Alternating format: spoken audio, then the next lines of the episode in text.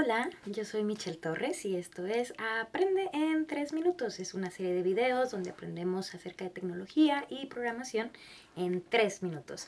Hoy vamos a hablar acerca de lenguajes y tecnologías que hay que aprender para hacer desarrollo web en la actualidad. Vamos a hablar de tres cosas muy importantes. En web tenemos diseño UI, UI y UX, tenemos frontend y tenemos backend. UI, UX, User Experience, User Interface, el diseño de toda tu plataforma con toda la situación que el usuario va a trabajar y va a ver. Frontend, la programación de ese diseño, de esa interacción con el usuario todo funcional, todas las interfaces, todo lo que normalmente vemos. Backend, todo lo que no vemos, todo lo que está detrás del servidor, que es lógica y bases de datos.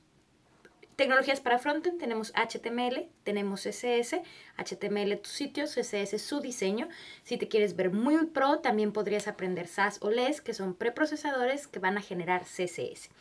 Programación del lado del backend, lo que tenemos desde tiempos inmemoriales sería JavaScript. Es un lenguaje de programación asíncrono que deberías de aprender. También existen nuevos lenguajes como TypeScript o Elm, pero mi recomendación es vete por JavaScript porque es lo común. Hay muchos frameworks para trabajar JavaScript. Podríamos hablar de Angular, podríamos hablar de Vue, uh, React. Um, son frameworks o librerías que te van a ayudar a generar todo tu frontend. Pero mi recomendación, primero aprende Vanilla JavaScript programación del lado del backend, toda la lógica. Tenemos muchos lenguajes, puede ser JavaScript, Python, Java, PHP, Ruby, Go, Elixir, Scala y muchos más. Y todos estos tienen sus propios frameworks. Podríamos hablar de Spring, Express, eh, Django, Flash, mil cosas. ¿Qué te conviene? Lo que las empresas en tu área soliciten lo que el sueldo que estés buscando se cubra. Mi recomendación, si apenas vas a entrar en la industria, aprende JavaScript porque así aprendes ambos lados, no es que sea bonito. Hay que aprender también bases de datos, entonces bases de datos relacionales y bases de datos no relacionales. Hablaríamos de MySQL, Postgres, Mongo y aún mejor si utilizas algún servicio como Firebase que vas a tener tu base de datos disponible.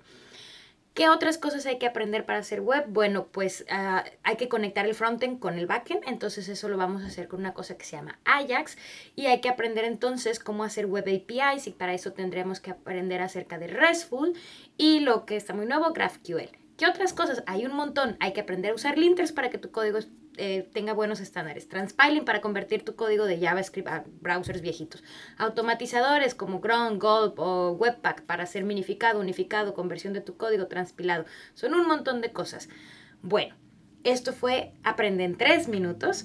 Eh, si te gustó el video, dale like, suscríbete, compártelo. No olviden dejar sus preguntas ahí abajo para poder grabar nuevos videos. Yo soy Michelle Torres y nos vemos en la siguiente edición.